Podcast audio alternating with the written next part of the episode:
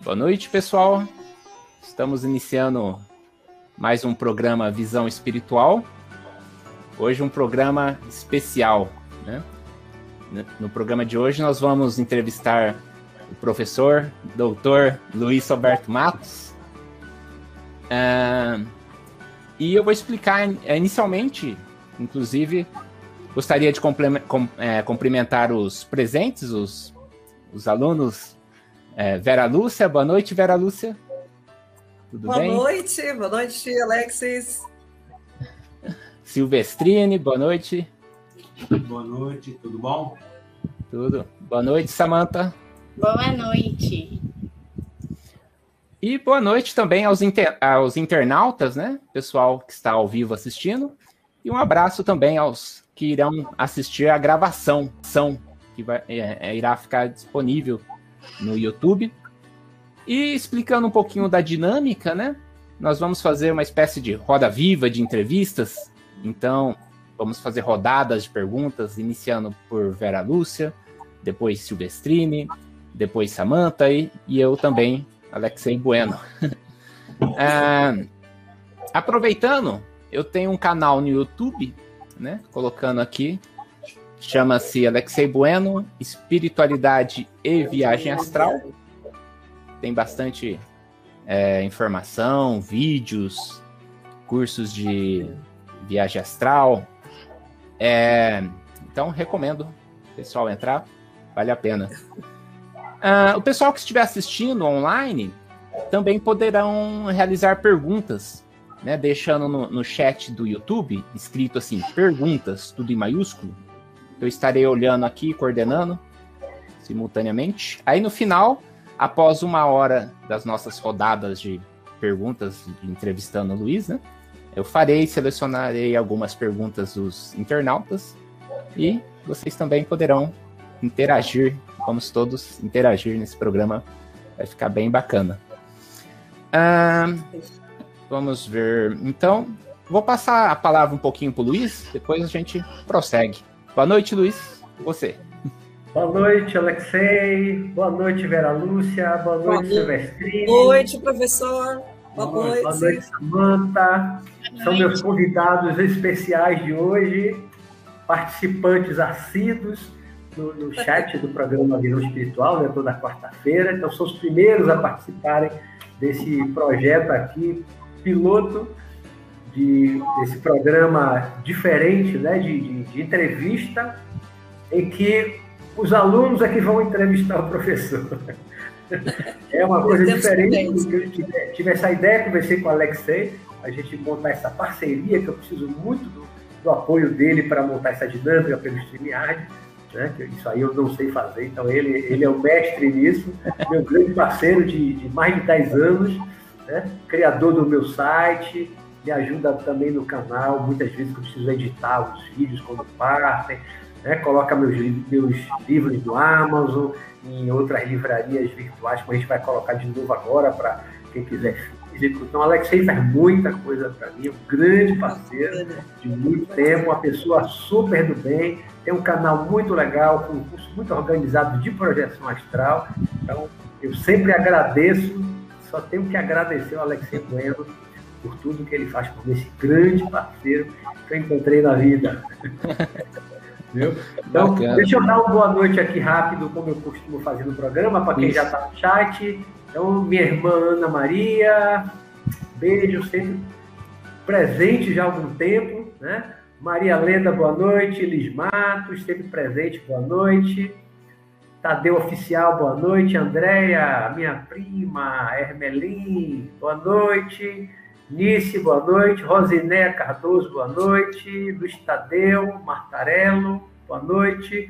Juliana Chagas, boa noite. Marlen Montinho, boa noite. Alexa Azevedo, boa noite. Marta Delgado, boa noite.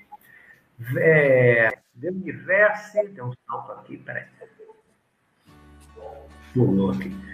É, Suzy Maurin, Maurin, boa noite. Lídia Machado, boa noite. Alberto Correia, boa noite. Raquel Malcedo, boa noite. São Paulo.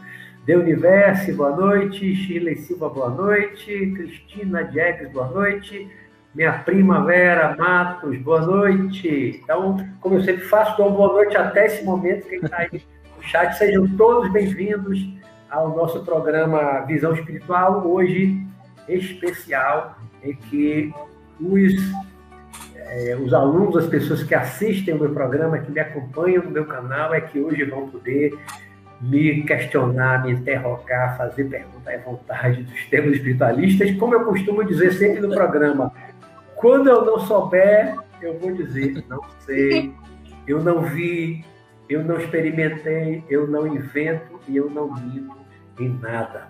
Né? Se eu souber, eu vou responder. Se eu não souber, eu vou dizer, isso eu não sei. Tá certo? Então devolvo a palavra aí ao Alex sempre que ele é o comandante hoje aqui do bar. Muito bem. Vamos iniciar então a primeira rodada, né? Com a pergunta da Vera Lúcia. Pode fazer, Opa. Vera Lúcia. Bom, professor e Alexei, deixo novamente, como o professor sempre faz a gentileza de nos cumprimentar, abrindo aí o, o chat, a nossa live. Também quero cumprimentar os meus amigos, meus colegas, cumprimentar aqui a, o Silvestrini, a Samanta, Alexei, e dizer, já teceu meu, meu rosário, professor, não adianta. É um prazer realmente muito grande estar participando aqui com todos vocês dessa live, desse novo modelo, né? E a gente está aqui realmente para participar, para contribuir. E eu vou dizer, professor, eu sou realmente uma fã, não adianta. que quem está me acompanhando lá pelo Facebook, pelo nosso grupo, já percebeu que eu sou realmente uma fã de vídeos ler, que não dá para ler uma vez, né? Sanacan, acho que é eternamente, né? Que a gente lê. Então, eu tenho assim, e uma das coisas que me inspira muito nessa obra, no trabalho do senhor, é justamente a questão da espiritualidade aliada à universalidade. Por quê? Porque os temas são profundos, os temas são muito sérios, as abordagens são muito profundas, e isso tem, certeza, me ensinado muita coisa. Então, o grupo está, assim, assim, muito prazerosamente estar participando desse grupo. E, de verdade, a minha não seria a primeira pergunta, Alexei. Considerando toda essa vivência do professor, considerando essa, desde 89, não é isso, professor? E aos 18 anos que o senhor fazendo essa trajetória de descoberta. Em seguida, o senhor também aprofunda, junto à literatura espiritual também, e o trabalho mediúnico. Eu acho que a gente juntando tudo isso, para começar, então não seria pergunta, eu gostaria que o senhor falasse um pouco dessa trajetória, desse início, embora a gente já conheça o trabalho, para que a gente amplie mais sobre o professor Dr. Luiz Roberto Matos. Por favor. É, eu, eu iniciei assim, o meu despertar espiritual para valer com 18 anos. Quando eu voltei do Rio de Janeiro, fui estudar no Rio, passei seis meses no Rio estudando, foi o período de vestibular, mas eu, eu queria fazer o vestibular para o ITA, em São Paulo, mas aí desisti, voltei para cá, resolvi fazer arquitetura e tal. E foi o ano que eu comecei a ler livros espíritas, os livros de Allan Kardec, né? os cinco livros de Allan Kardec, eu li todo em 77, eu ali com 18 para 19 anos. Foi quando iniciou o meu, meu despertar espiritual, tive várias experiências, de fenômenos que aconteceram comigo, que eu descrevo no livro Sanacão Mestre da Lei, primeiro volume, né? E comecei a ir para um centro espírita também nesse ano, de 77, e aí começam os meus estudos, inicialmente espírita, no ano seguinte, 78, eu comecei a ter contato também com livros da filosofia yoga, comecei a fazer yoga, com a literatura do Yogi Ramacharaka, comecei a ler livros da Sociedade Teosófica, vários livros de Anne Bissan, de é, Lee Peter, Helena Blavatsky, é, li livros é, de várias coisas, de vários caminhos diferentes né, da, da filosofia yoga, muitas coisas eu não me prendia a um, um caminho só, uma filosofia só. Eu nunca me prendia a uma filosofia nem a uma religião eu nasci católico, minha mãe católica, fui batizado, fiz primeira comunhão, né? mas com 11 para 12 anos eu já deixei de ir para a igreja, virei até os 14 anos, fui até os 17, fui convertido por um, na época chamado de crente, que era um protestante, aos 17 anos, né? e depois daí comecei a ter uma influência da yoga como amigo de meu pai, ele era um senhor idoso na época, né? Eu com 17 anos, ele era bem mais velho que eu, tinha experiência de yoga, era vegetariano, então começou assim, a passar umas primeiras lições dessas coisas do espiritualismo oriental da Índia para mim, né? E aí quando veio o espiritismo, em 78, aí veio a, a literatura também da projeção astral, em 78, e aí eu aliei é, os conhecimentos da yoga, da Hatha Yoga, da Raja Yoga, que é a parte da yoga mental, meditação, concentração e tal.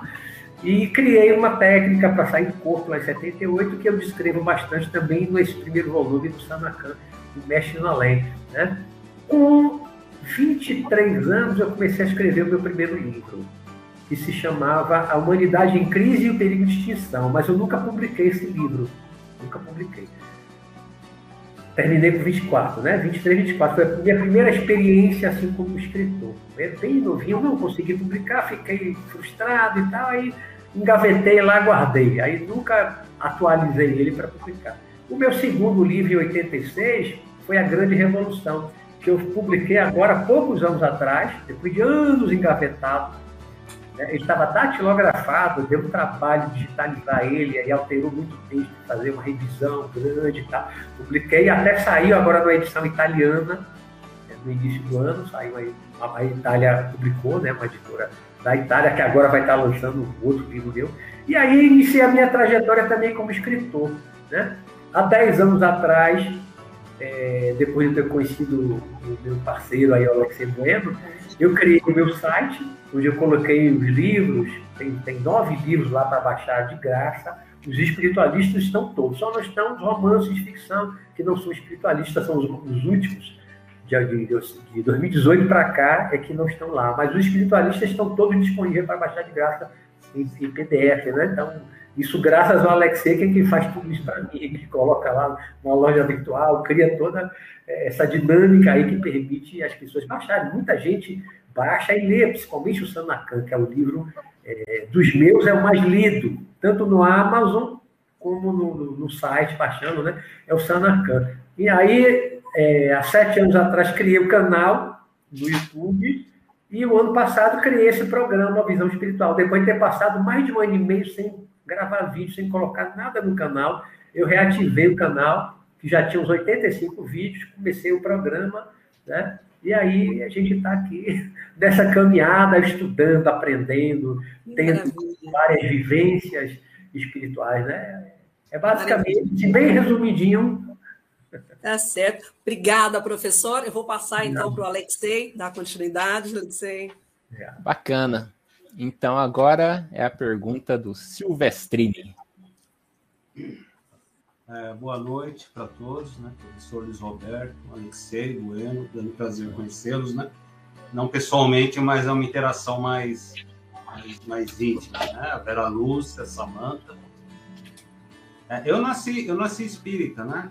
E de um tempo para cá eu, eu, eu, eu, comecei a, a ver que o universalismo é, é, é o caminho da, da, da, é o caminho de tudo, né? Porque a gente fica formatado só numa o, o, espiritismo não chega a ser uma religião, uma doutrina, é científico, mas aí você fica formatado só em. Eu acho que limita, né? Minha, minha opinião, né? E, e aí eu, eu achei o tema projeção, projeção astral e fiquei apaixonado, né? E aí eu conheci o professor pelo, pelo livro Sanacan.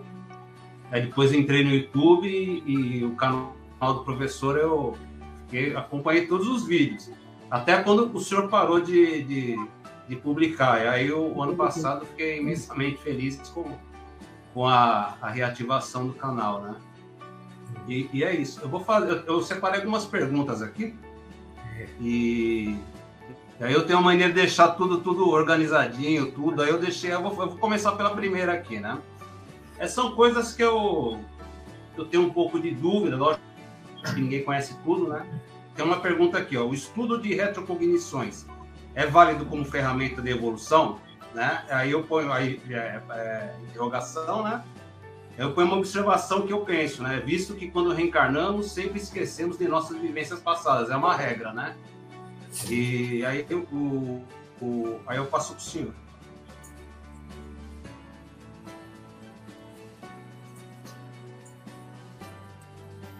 Travou aí, Silvestrinha?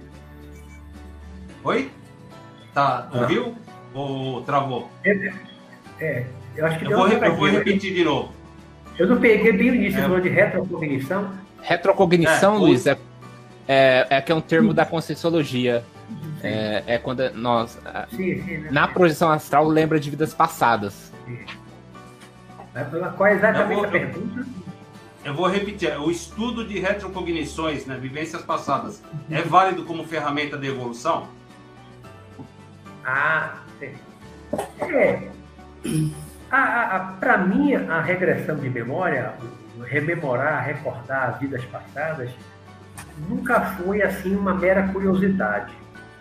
Eu comecei a, a, a regredir ao passado fora do corpo. Aliás, eu nunca fiz uma regressão de memória eu acordado, por hipnose, por exemplo. Já fiz curso de hipnose e tal, mas eu nunca fui hipnotizado para fazer regressão.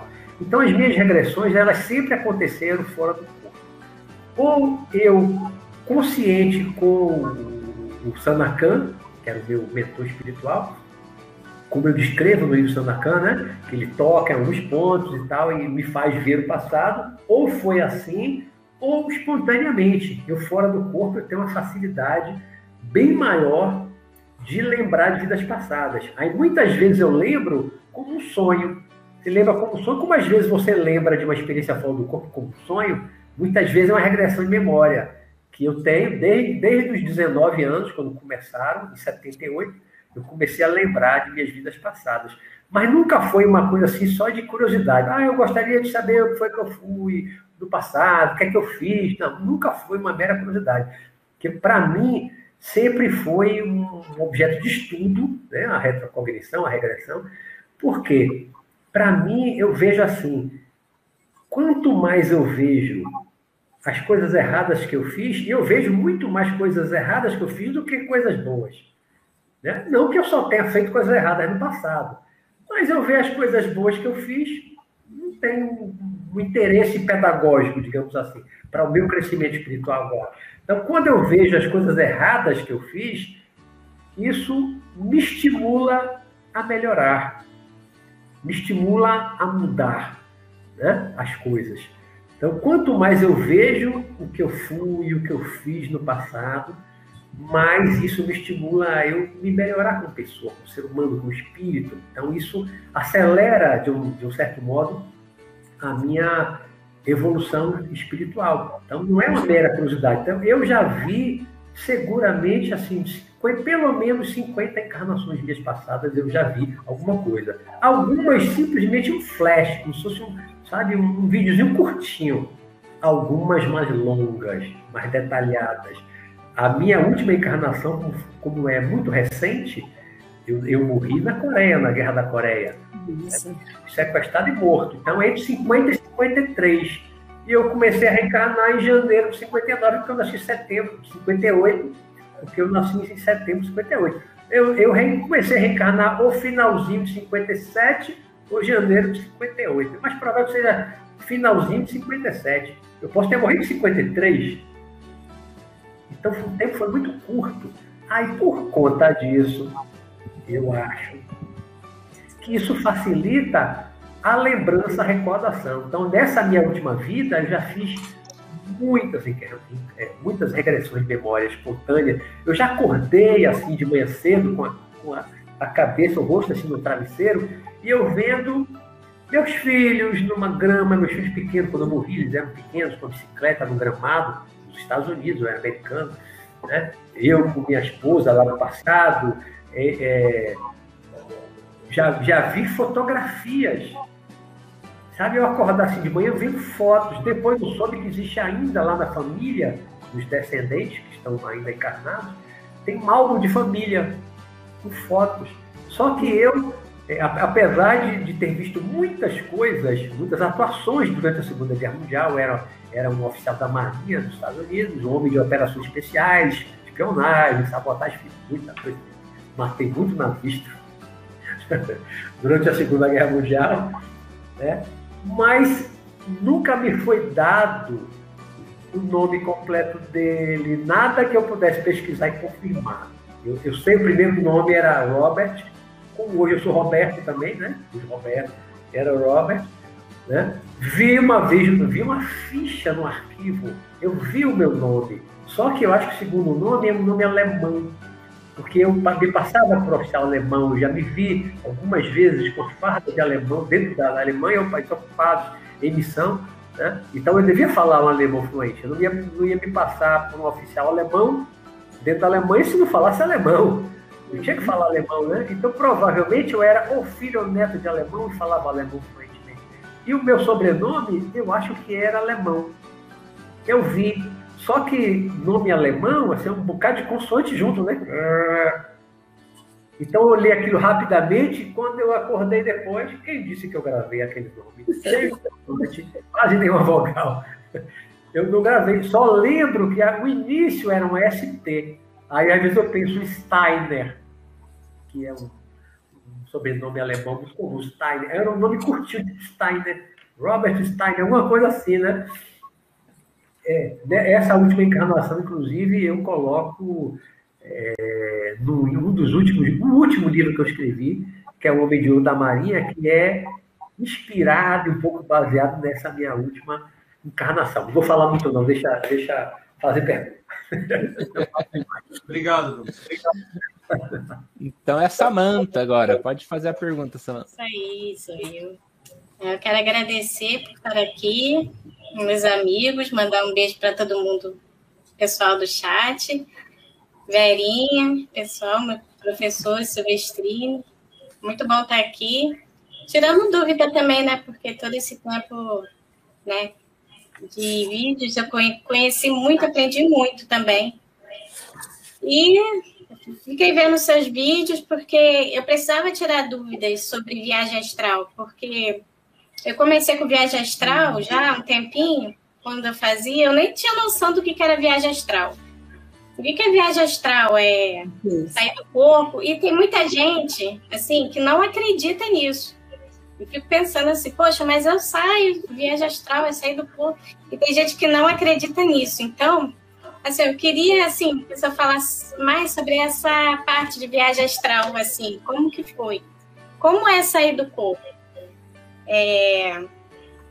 Como é ter a sensação de ir para outros é, planos astrais? Porque eu comecei assim, bem cedo, assim. É, tinha uns 30 e poucos anos que eu comecei a sair do corpo. E foi uma experiência magnífica para mim, assim, uhum. conhecer outras cidades astrais. Então, quando eu falo para a pessoa, nossa, eu fiz uma viagem astral, assim, falo isso para as pessoas, pensa, o quê? O que, que é isso? As pessoas não entendem. Então, eu queria saber, assim, falar sobre isso, sobre projeção astral, como é sair das suas primeiras experiências, e a sensação, como é que é as pessoas. É, eu, eu, eu, comecei a, a fazer projeção astral assim, de forma consciente, provocada, produzindo o fenômeno em 77. Eu tinha 19 anos, já virando os 20 anos. Eu comecei ali. Né? Como eu falei, vinha lendo Espiritismo, Sociedade Teosófica, né? Teosofia e tal. Aí caiu um primeiro livro de projeção astral na minha mão. Que até então eu também não sabia o que era projeção astral. Tinha tido experiência, algumas, antes, mas que eu não sabia que era projeção astral. Só depois que eu fui estudar que eu fui reconhecer que aquilo que eu tinha vivenciado tinha sido projeção astral. Mas em 78, quando eu comecei a ler, os primeiros livros de projeção astral que, que eu encontrei aqui na, na, na, livraria em Salvador, aí eu já vinha praticando yoga, a Hatha Yoga há algum tempo, então eu já estava assim, craque no relaxamento, eu já tinha um certo domínio do relaxamento físico, né? com autocontrole mental, também da Raja Yoga, a parte da yoga mental. E aí, lendo o livro de projeção astral, eu comecei a criar uma técnica para sair do corpo, de início eu não sabia que eu assim, estava criando uma técnica. Eu comecei a usar o relaxamento e deu certo. Então, depois de hora, eu criei uma técnica de projeção astral, né? que é a minha técnica que eu batizei de dormir acordado. Paradoxo, né? Você dorme... Como é que dorme acordado? Paradoxal, mas o nome que eu dei foi esse, é dormir acordado. Por quê? Quem dorme é o corpo. Para você sair do corpo, você, o corpo tem que estar tá dormindo, o corpo físico tem que estar tá dormindo. Eu, eu não conheço ninguém, não conheço, tem gente que diz, ah, fulano disse que eu nunca conheci ninguém que tivesse uma projeção astral acordada, de olho aberto, na rua. Já vi gente dizendo que já aconteceu. Eu tenho dificuldade de aceitar isso, de acreditar nisso. Eu nunca tive. Não acho provável. Não acho provável. Né? Pode até ser, estou dizendo que não existe, mas eu acho pouco provável. Então, eu, como é que eu desenvolvi? Fazia um relaxamento, corpo tirado na cama. Meu, meu, minha técnica do relaxamento era todo baseado na respiração, no controle da respiração, que eu aprendi muito com a Hatha Yoga. Né? Aprendi a controlar a respiração. Então, estendi o corpo ao longo da cama, os braços ao longo do corpo, as pernas esticadas e tal, barriga para cima sempre, para fazer o relaxamento, né? É difícil você relaxar de, de bruxo, com o pescoço torcido, de cara no travesseiro. Então, a melhor posição para você fazer um relaxamento é de barriga para cima. Eu não dormia, até então, eu não dormia de barriga para cima, eu dormia de bruxo. Mas quando eu comecei a fazer o relaxamento da Hatha Yoga, deitava no chão, no carpete e tal, era de barriga para cima. Né? Então, foi no relaxamento, relaxamento. Aí, quando eu comecei a usar o relaxamento para a, a tentativa de sair do corpo, eu aproveitei aquela posição que eu já estava experiente, já estava é, estava craque, dominando mesmo o relaxamento físico, dominando a respiração. O que, é que eu fazia? Respiração lenta, olho fechado, né? respirava cada vez mais devagar, pelo nariz, boca fechada. Se o nariz estiver entupido, aí é difícil até ser pela boca, né? Mas eu, na época, não tinha, deu um entupimento nasal e tal. Então, respirava lentamente lentamente. Enchia o pulmão de ar lentamente, soltava.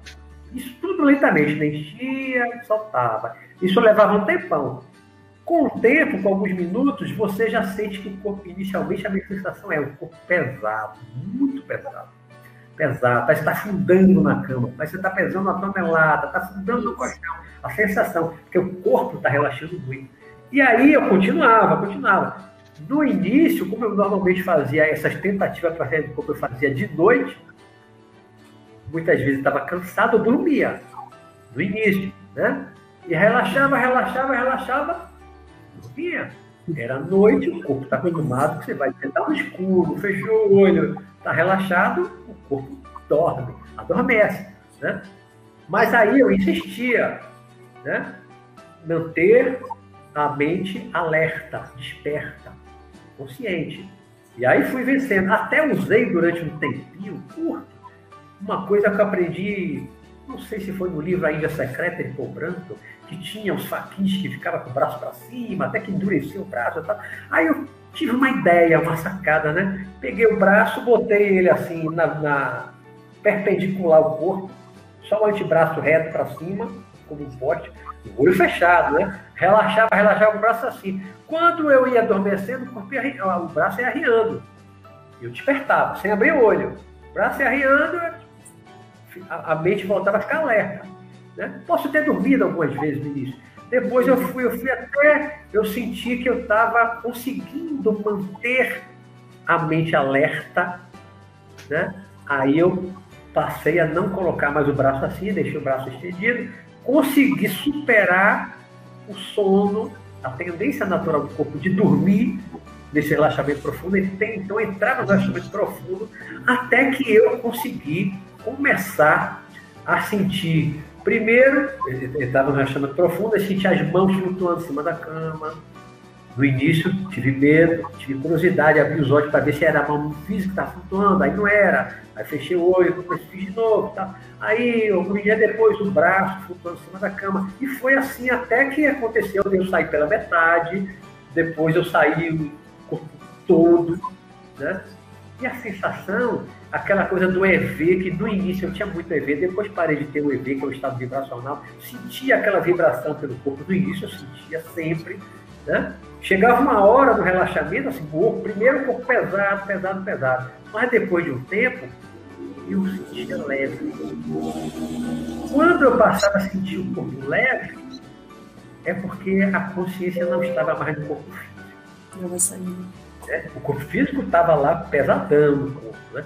Quando eu passava a sentir a leveza, às vezes flutuando na cama, sentia que meu corpo estava leve, flutuando, aquilo não era mais o corpo físico, porque até alguns momentos antes o corpo estava pesado. Eu podia mexer o corpo, aí de repente eu ficava leve, ali não era mais o corpo físico, né? E a consciência estava ali desperta, alerta, ou seja, eu tinha dormido acordado. Levei o corpo a um sono profundo. Se alguém visse de fora, está dormindo profundamente. Mas a mente estava alerta, estava desperta. Aí o corpo flutuando, aí era só pensar, vou me levantar, já estava de pé. E aí comecei a ter essas experiências, primeiro dentro do meu quarto, dentro da minha casa, logo de cara no início, vendo espíritos, a minha primeira experiência completa era um espírito encarnado, uma amiga Selene do Centro Espírita, que estava projetada no meu quarto.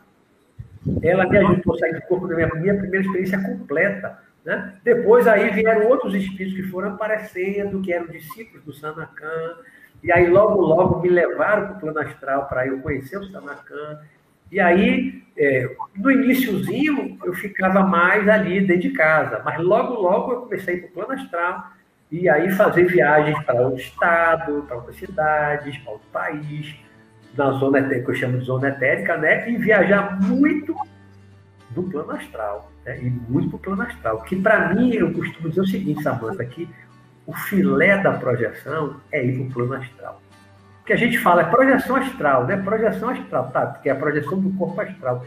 Mas eu, o que eu vejo assim dos relatos na internet, vários canais no YouTube, a esmagadora maioria dos relatos que eu vejo são experiências na zona etérica. As pessoas não saem da zona etérica, não vão para o plano astral.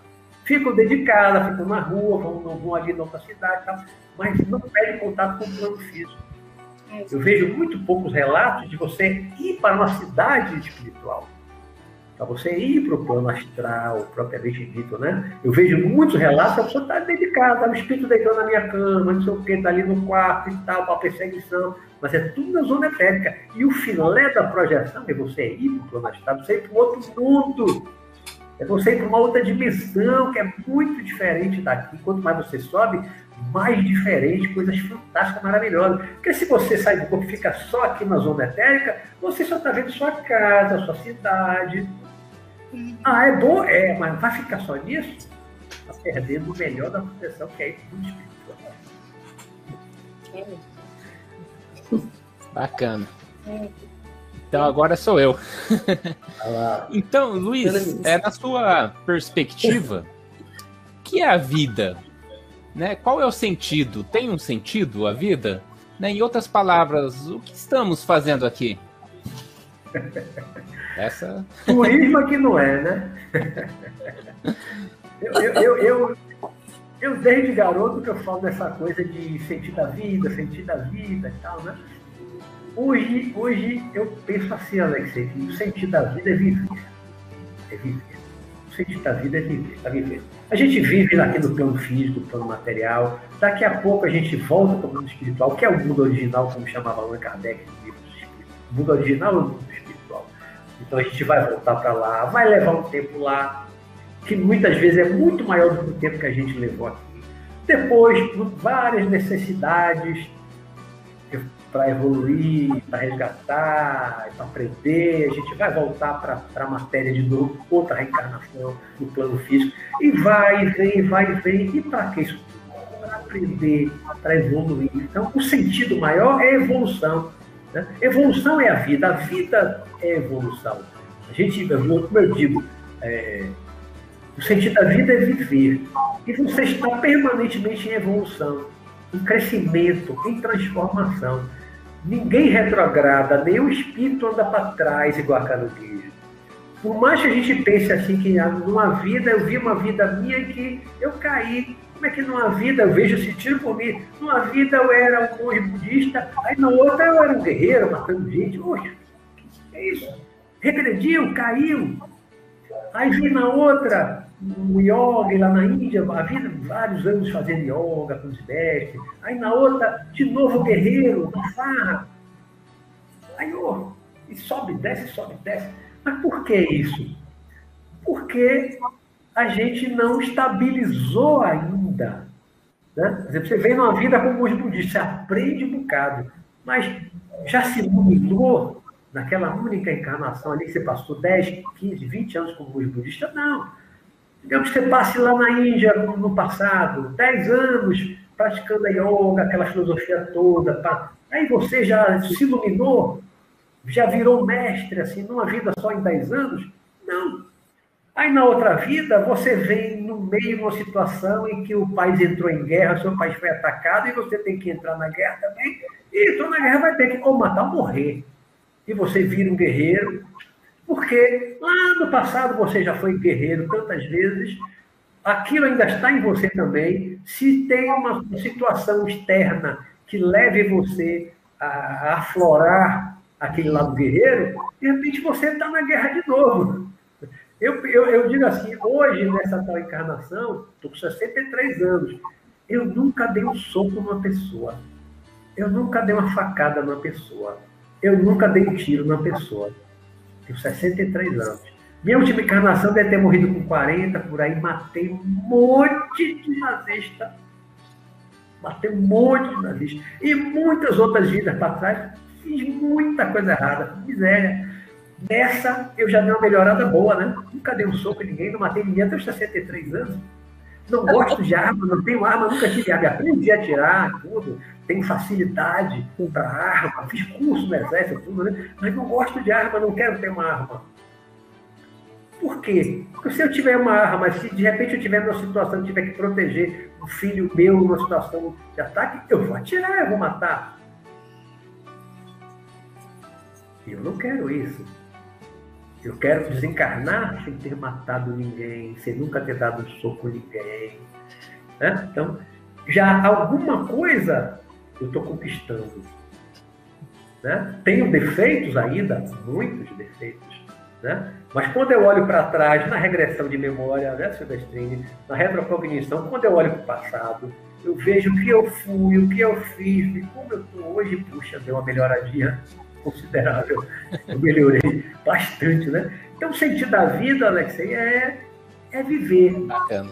É aprender permanentemente, está aprendendo, sempre aprendendo, reaprendendo, né? se melhorando, se aperfeiçoando. A evolução é isso. A, a, evolução é aperfeiçoamento. A gente vê isso na própria natureza, né? na biologia, né? nos animais, nas plantas, é aperfeiçoamento é atingir uma perfeição maior. Então, nós estamos evoluindo e em busca de uma perfeição, uma perfeição eterna. Bacana, bonito, gostei. Bacana. Bom, agora retomando a segunda rodada com Vera Lúcia novamente. Obrigada, Alexei. Professor, eu vou pegar uma carona aí com o Alexei, quando ele fala do sentido da vida. E para poder entender um pouco mais, a reencarnação. Por que, que nós encarnamos? Todos nós temos que reencarnar? Esse, isso, a reencarnação ela faz parte desse processo da evolução? Porque quando o senhor fala para nós, né, é, de alguma forma, em uma vida eu, eu matei, né, vamos dizer assim, e em algum uhum. momento, na, nessa próxima vida, isso volta para mim, a reencarnação, ela tem este papel, seria esse princípio de papel, ou seja, se em algum momento eu fui bom, vamos colocar nesse termo, e, e no, noutra vida, para melhorar a reencarnação é necessário, eu trago esses aspectos como melhora, por isso seria a importância da, da encarnação, da reencarnação? Olha, a reencarnação, ela anda assim, ó, colada com a evolução. Bom, eu, eu costumo dizer que nós estamos dentro de um ciclo evolutivo, vamos botar assim, uma espiral. Nós estamos dentro de um ciclo evolutivo no momento, na Terra, na evolução da Terra, desde que a Terra foi criada, início da origem da vida, né? os organismos celulares, até venha surgir o Homo sapiens, nós, homens modernos, né? Dentro desse nosso ciclo evolutivo, e aí colocando essa evolução como espírito, espiritual, não apenas biológico, material, dentro desse ciclo de evolução, a reencarnação é uma necessidade, ela faz parte do processo de evolução. Não há evolução sem a reencarnação. Há dentro desse nosso ciclo. Todos nós que estamos na Terra tivemos muitas encarnações e a esmagadora maioria ainda terá muitas encarnações. Né? Poucas pessoas que passaram pela Terra, que viveram na Terra, como Jesus, Buda, outros já não reencarnam dois mil anos, mil anos, quinhentos anos, mas são poucos, que estão lá nos altos planos, nas dimensões mais sutis do planeta. Pode ficar lá 500 anos, mil anos, só reencarna se quiser. Por quê? Já atingiu um patamar evolutivo, já, já aprendeu e conquistou tudo aquilo que a gente tem para aprender na Terra, né? e está lá comandando as coisas, dirigindo a evolução da humanidade lá nos altos planos. Jesus tem dois mil anos que não reencarna. Né? Acredito que Buda também, dois mil e quinhentos anos que não reencarna. Mas nós, réis mortais, pequeninos, ignorantes, ainda crianças, imaturos como espíritos, né? nós precisamos reencarnar. Por quê? É, é na matéria, com toda a resistência que ela oferece para nós, que nós absorvemos, incorporamos valores, virtudes, qualidades. Porque muitas vezes a gente aprende em teoria, por exemplo, num livro, numa aula, numa palestra, numa live, você ouve coisas teóricas, aí você bota aquilo na cabeça, é, eu acho que isso é certo, eu concordo com isso, eu acho que isso é correto e tal. Mas isso é uma teoria. Né? Aí você acha, você, você lê o que é legal, ser humilde, você é orgulhoso e papá, tá beleza, tá ótimo. A partir de hoje eu sou humilde. Aí você, a partir de amanhã, você se pega em atitudes que não, não revelam nada de humildade. né?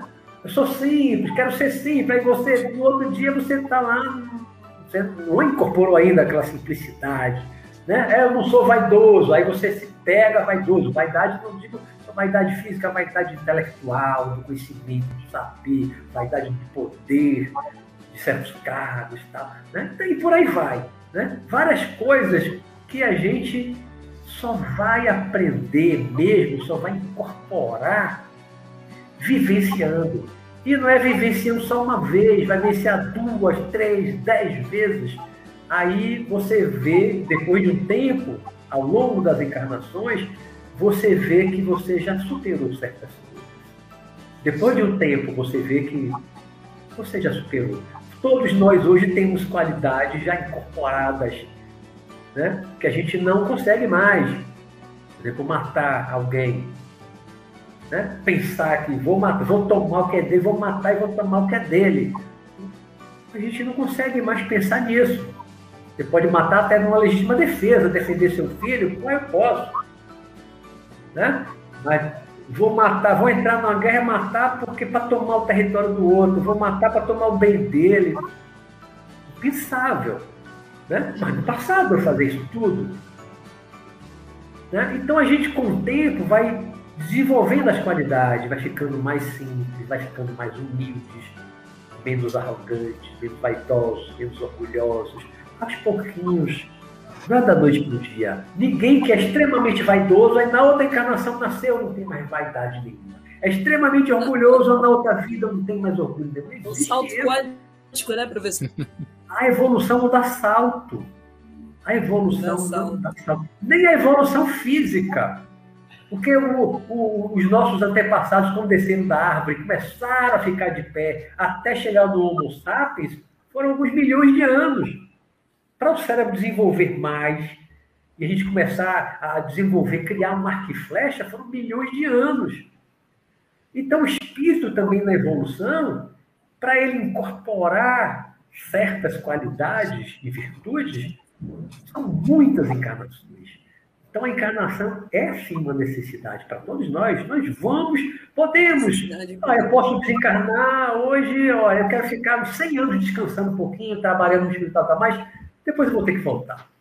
Ainda tem coisas pendentes, ainda tem coisas para fazer aqui, ainda tem coisas para aprender, ainda tem coisas para vivenciar e incorporar. Então, todos nós vamos voltar ainda. É uma necessidade evolutiva, não é punição, não é castigo. É uma necessidade evolutiva, como você ir para aula. Tem aluno que não gosta de estudar, né? mas tem que ir para a escola para aprender. Não for para a escola, não aprende. Cada vida é como se fosse um ano de escola.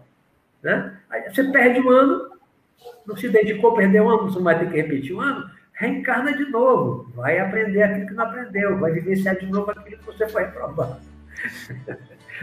Uma metáfora. Professor, obrigada, obrigada. Alex. Bacana. Então agora é a vez do Silvestrini.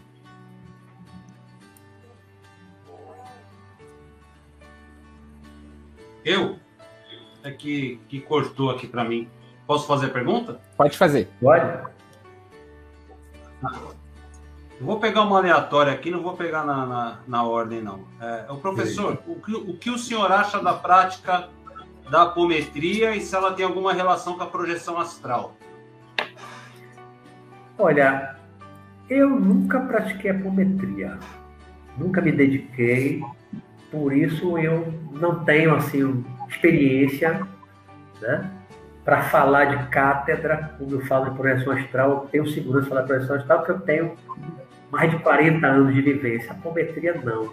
Eu não vivenciei, eu não experimentei, então eu não posso falar muito de, de apometria assim, para fazer um paralelo, porque realmente eu nunca vivenciei. Não, tudo okay. bem, professor, é porque. Não tenho experiência é uma dupla... de apometria. É porque na casa que eu, que eu frequento também não, não é. Eles não consideram uma prática espírita, né? Então tenho bastante dúvida. Mas tudo bem. É uma projeção, a projeção astral não está nos livros espíritas, não está nas obras de Allan Kardec, né? nasceu fora do espiritismo. Mas hoje eu já eu fiz palestras de projeção astral várias vezes em centro espírita, para grupo de estudo centro espírita. Há muitos espíritas que são interessados nessa prática, há centros espíritas que têm grupo de trabalho que usa a projeção astral, que eu sei. Né? Então, tudo depende da abertura que se tem. Tudo depende da abertura, né? Tem, tem muita coisa que, que foi incorporada. Por exemplo, quando eu entrei no Espiritismo em 77, naquele tempo, os livros espíritas não falavam de chakra, duplo etérico, nada disso. Depois, depois, foi que começaram a aparecer livros espíritas, pegando o conteúdo do duplo etérico de Arthur Power, pegando chakra de Viribita e outras coisas mais foram pegando conteúdo de outras correntes espiritualistas, que não eram originalmente espíritas. Esse conteúdo não é espírita. A própria expressão chakra, dupla técnica, não é espírita. Não está na literatura espírita antiga, não está em Allan Kardec, não está em Leon Denis, não está em nenhum daqueles autores antigos. Né? Então foi uma coisa que se pegou tudo em abertura. Eu trabalhei dentro do espírita durante 15 anos, fui diretor de, de infância e juventude, fui coordenador de juventude eu, como coordenador de juventude, eu dava aula lá para os, meus jovens de budismo, teosofia, filosofia yoga. Abrir a mente da, da galera, abrir a mente, não ficar bitolado, só Allan Kardec, fora de Allan Kardec não há, não há salvação. Não, isso é bitolação. Tem que abrir a mente. É. Porque eu, dentro do centro espírita, eu lia de tudo. Eu lia de tudo. O Espiritismo sempre foi a minha base. Continuo dizendo, o Espiritismo é a minha base. Reencarnação, evolução, é a minha base. Mas além dessa base, tem muita coisa de fora. Muita coisa do Oriente, da filosofia oriental, da Índia principalmente, né, como a yoga. E tanta coisa fantástica que não é, não é espiritismo. E por isso não presta, não serve, não é útil? Claro que é. Né? Você tem que somar somar, pegar o que tem de bom e de útil em cada corrente e incorporar. É isso que eu faço, desde lá dos meus 17, 18 anos, é o que eu faço até hoje. Viu? Tá certo, professor. Obrigado. É. Ok, agora é com a Samanta. Isso aí. É, eu li recentemente o seu livro, O Mundo Espiritual, de onde vemos para onde vamos. E eu achei muito interessante esse livro, ele, ele, ele, ele, ele fala de uma, da passagem de quando morremos, não é? Então, muitas pessoas não acreditam, é, morreu, acabou, entendeu? Então, eu queria que você falasse sobre essa, é, sobre essa parte. O que acontece quando morremos? Primeiro, né? Quem morre o corpo. Então nós não morremos, nós deixamos o corpo. É uma perspectiva diferente. Quando nos tornamos espiritualistas, ou seja, quando nós passamos a acreditar que a vida continua após a morte, nós somos espíritos imortais, o espírito não morre, ele, por isso ele é imortal. Mortal é o corpo. Né? Se você acredita que você é um espírito imortal, então, quando o corpo morrer, você vai continuar vivo. Aí você vai para onde? Vai fazer o quê? Aí, como eu costumo dizer nas minhas lives do programa, nos meus vídeos, e no livro, depende. Depende. Né? Para onde você vai logo após a morte? O que, é que vai acontecer com você logo após a morte? Depende. Depende de quê? Depende da vida que você levou, das coisas que você fez, do nível de evolução que você atingiu, depende do seu equilíbrio psíquico, psíquico, emocional, sentimental que você está naquele momento na morte, logo após a morte. Tudo isso vai, vai determinar a qualidade da sua vibração, a qualidade da sutileza maior ou menor, maior densidade do corpo astral, corpo espiritual, perispírito. Né? E com isso, você morrendo, deixou o corpo, você pode descer para as zonas escuras, atraído magneticamente para as zonas escuras, que tem uma vibração condizente com a qualidade do seu corpo espiritual, seu corpo astral. Meu padrão vibratório, você automaticamente desce. As pessoas muito mais perversas, né? as pessoas ruins, ruins mesmo, que estão fazendo o tempo inteiro mal ao todo, um criminoso, né? Essas pessoas, a, a, mente dessas pessoas só pensa na maldade, só tem maldade, não tem pena de ninguém, não tem compaixão, não tem empatia. Então, o, o estado interior dessas pessoas, sentimento, emoção, sentimento e pensamento, isso tudo gera uma vibração baixa, de baixa qualidade. Isso densifica o corpo espiritual perispírito. Então, quando você morre, automaticamente numa situação dessa, você desce para as zonas escuras. Porque é lá embaixo que está essa vibração igual ao do seu corpo espiritual. Agora, se você morreu, se uma pessoa que não fazia mal a ninguém, não era perfeito, não era santo, que ninguém é. Nenhum de nós é, né? Eu mesmo não sou.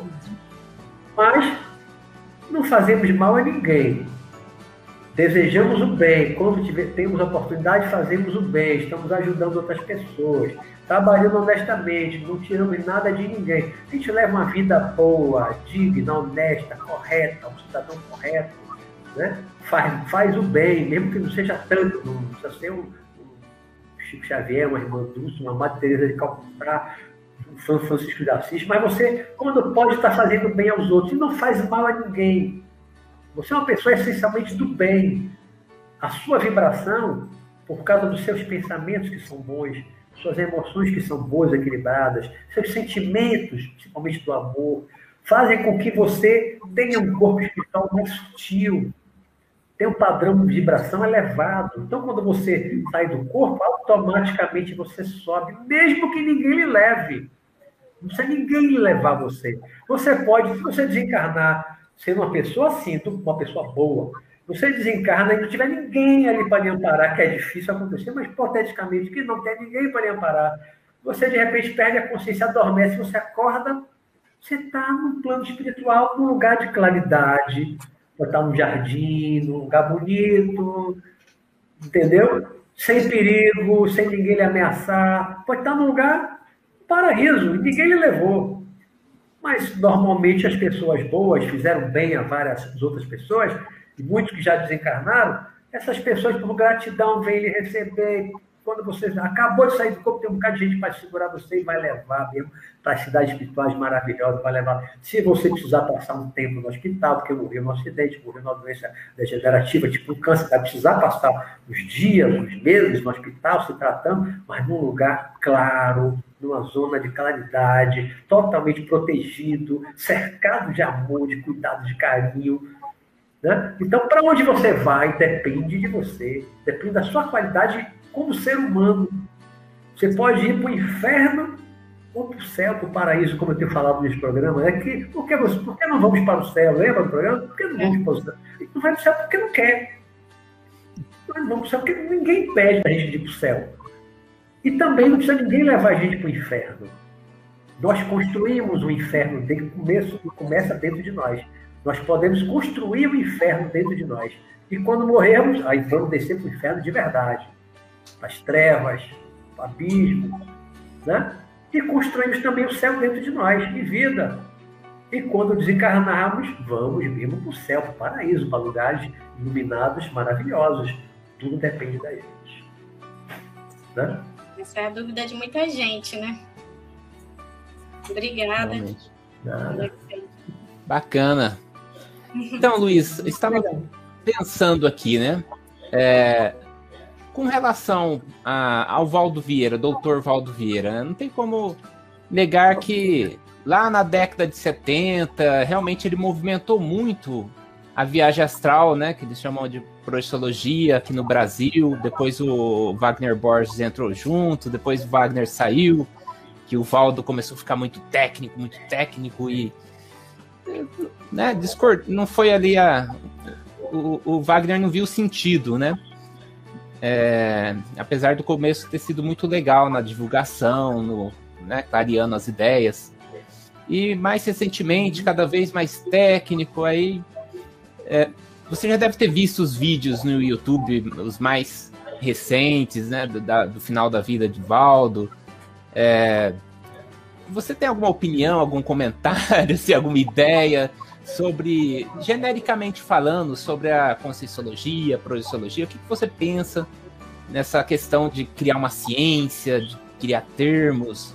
Você acha que vem auxiliando algumas coisas ou vem piorando? O que, que, que você pensa a respeito disso tudo?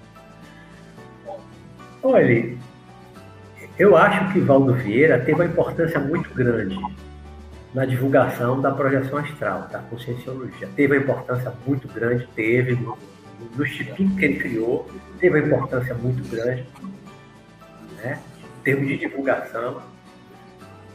Teve uma importância muito grande em ter, é, de um certo modo, gerado, contribuiu muito para o surgimento do Wagner Borges, porque Wagner era um discípulo dele, né? Primeira vez que eu ouvi uma fita cassete Wagner falando, ele ainda trabalhava, foi um curso que ele deu aqui em Salvador e o irmão meu participou. Ah. Wagner ainda estava com o Valdo Vieira. Estava com ele.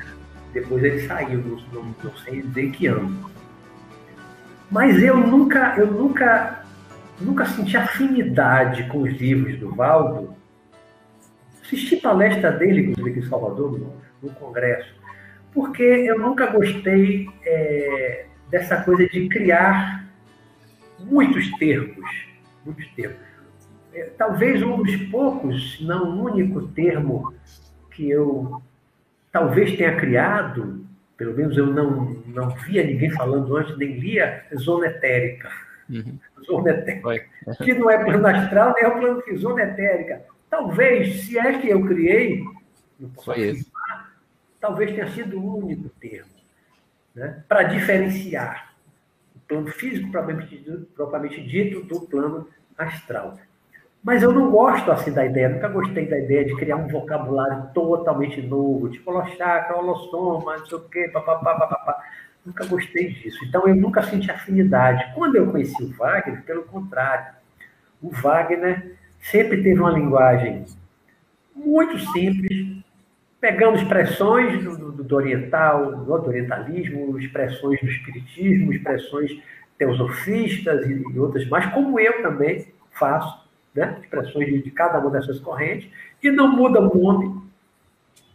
Tem um linguajar muito mais simples, muito mais popular, é, é muito mais entendido pelas pessoas. Né? Você ouve uma palestra, uma live do Wagner, você entende tudo o que ele está falando, tem tudo. Mas você assistiu uma, uma palestra do, do Valdo Vieira, você tinha que ter um dicionário do lado. Entendi nada. Para entender. Né? Então, nisso eu. Vou dizer, eu não vou julgar, vou dizer está certo, está errado. Eu nunca gostei, eu nunca me afinei com ele, com o trabalho dele nesse sentido. Né? Mas reconheço a importância que ele teve né? muita gente ainda que estuda os livros dele, tudo. Reconheço que teve um trabalho muito grande, muito grande, uma importância grande que não vai desaparecer, nunca teve essa importância grande. Agora, eu acho que o Wagner Borges, já disse com os dois, o Wagner Borges, eu acho que ele tem um alcance muito maior, ele se torna muito mais conhecido por ter uma linguagem simples, por ter uma linguagem mais acessível, que as pessoas compreendem mais facilmente. Além do jeito bem-humorado, gozador do Wagner, carioca gozador, né? Meu amigo, deu super bem, já me aprendi na casa dele duas vezes em São Paulo, né? Nos damos muito bem, já fui entrevistado por ele, live, programa dele lá na, na Rádio Mundial e tal. Adoro Wagner, para mim o Wagner é o cara na Projeção Estado Brasil. Realmente. Luiz, é, deu uma hora agora e tem algumas perguntas no chat. Será que podemos liberar algumas? Ou o que você acha? Fazemos vamos mais fazer uma o seguinte, vamos, vamos, vamos mais uma rodada só. Mais uma rodada. Tá. Mais uma rodada aí. Então vamos. Libera a Lúcia. Se sobrar tempo no chat, a gente volta para frente. Certo. Eu, eu, vou, eu vou aproveitar da minha, da, minha, da minha cola, professor, que eu falei para vocês inicialmente. Tinha uma pergunta assim que eu falei: essa aqui eu não posso deixar de fazer para o professor Roberto. É, tem uma passagem, professor, no, no livro do Sanacan. Eu acredito, se não, se não estou enganada, acho que foi no terceiro capítulo, onde o senhor em projeção, já com a Marlene, o espírito da Marlene, e o senhor vai até a sala. Então o senhor tenta fazer essa saída do quarto direto pela parede. Só que quando o senhor vai fazer esse movimento, é barrado. Aí o senhor olha para o espírito da Marlene e pergunta, né, tentando entender o que aconteceu, até porque o senhor já tinha feito essas, né, é feito essas passagens pela parede. Ela fala, então ela explica que a, a sua casa ela foi magnetizada, ela estava magnetizada, justamente para evitar que entrasse algum espírito, vamos colocar assim, que não fosse tensões e também não poderia sair da casa, que foi o caso do senhor ser barrado. Então, a minha pergunta é de interesse é assim, eu já tenho na minha casa o Evangelho no Lar, já fazem 10 anos. É, não só eu, como meu esposo, minha família, a oração para nós é muito importante. Então, eu, eu achei assim muito prudente fazer essa pergunta, esse questionamento dentro de, desse conceito da, da Marlene, do espírito Marlene, que ela fala que a casa ela é magnetizada, inclusive para o senhor sair do quarto, ela teve que mexer uma, a sua casa. Sim. Quem ora no seu ambiente, no seu lar, quem faz a leitura, é, é, não necessariamente evangélica, mas espíritas, de livros que sejam auspiciosos, que isso tragam para nós, né? Coisas positivas, uma mente mais aberta e positiva. Isso também provoca esse magnetismo, a exemplo do, do, do que acontece no livro do Sanankan? Boa pergunta. Boa Essa pergunta. é a minha pergunta. É. Eu tive muitas experiências aí, mais de 40 anos de, de, experiência de projeção astral, de atravessar parede, teto, muitas, vai em casas, apartamentos, em outras casas de outras pessoas, entrar livremente atravessando parede. Muitas, muitas, muitas. Porém, naquela época que eu estava ali conversando, que eu descobri isso, né, que eu tentei atravessar e não consegui, aí me explicaram, é que naquele momento inicial do meu desenvolvimento, e havia os amparadores, né, os espíritos ali que estava me protegendo e me ensinando e me orientando, eles colocaram aparelhos na, na minha casa que geravam um campo magnético protetor nas paredes. Vamos pensar assim, hoje a gente tem, naquele tempo não existia, mas hoje nós conhecemos as cercas elétricas. Você coloca em cima dos muros das casas, uma cerca elétrica. Não passa ninguém ali, né? Nem um gato entra. O gato, se chegar junto, ele encostar, ele vai tomar um choque violento, vai pular longe. Né? Então, a cerca, se for uma cerca elétrica baixa, se você tiver uma fazenda, um sítio, você botar uma cerca com os fios próximos um do outro, né, alta, não entra nada, não entra animal nenhum. Você é uma lagartixa, um calango bem baixinho que pode passar por baixo, mas um animal grande não passa. Então a cerca, e ali é cerca elétrica, eletricidade. Né? Ali, uma tecnologia mais avançada do mundo espiritual, com uma aparelhagem mais avançada, né? eles criaram um campo de força ali na parede para evitar que houvesse invasão de espíritos, mas também se, impedia, se impedia essa invasão de outros espíritos desencarnados, aqui também impedia que eu saísse. Né? Para eu sair, eles tinham que desligar. Para eu sair, tiveram que desligar para poder sair. Mas isso não foi o tempo todo, velho. Não foi o tempo inteiro. Né? Porque depois eu tive muitas experiências de quando eu saí do corpo, tinha espírito no meu quarto. Né? Ali foi, uma, foi um período curto, foi um período de aprendizado. Mas depois, muitas vezes, houve invasão na minha casa, em várias casas que eu morei, teve invasão de espíritos. Aí vou para a questão do evangelho no lar, que você falou. A importância do evangelho no lar, que eu também já fiz muito em muitas fases da minha vida, o evangelho no lar, feito com frequência, as pessoas estão fazendo ali com fé, né? com, com, com convicção do que estão fazendo. Primeiro, isso faz com que a vibração de todo mundo que participa se eleve. Então, isso já, já aumenta a sua aura, o seu campo de força natural ao redor de você, seu campo de força. Né? Segundo, você fazendo o evangelho lar, você atrai bons espíritos.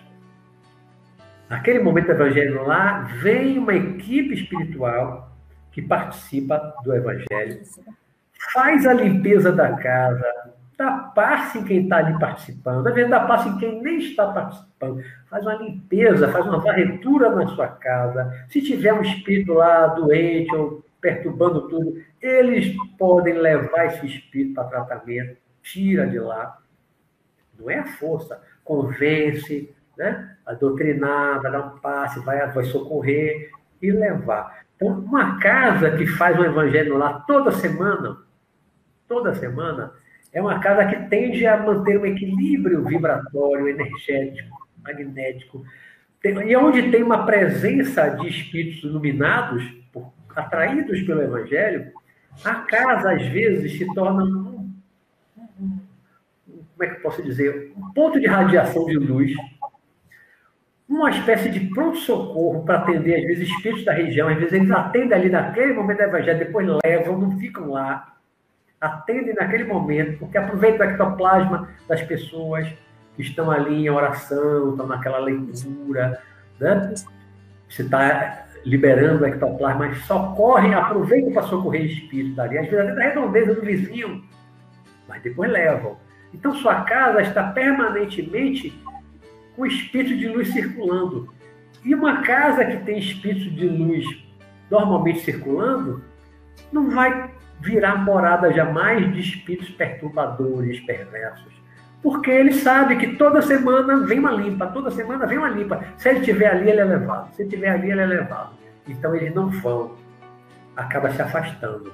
Né? Onde há uma luz sempre presente, as trevas não tem lugar, não encontra espaço para se estabelecer. Então, o evangelho lá é uma prática super recomendada, super recomendada. Já fiz demais em grupos, né? Saí com grupo, ia fazer na casa das pessoas que estavam doentes, com algum problema, alguma perturbação, a gente ia fazer o evangelho. Tinha um grupo de evangelho itinerante durante um tempo.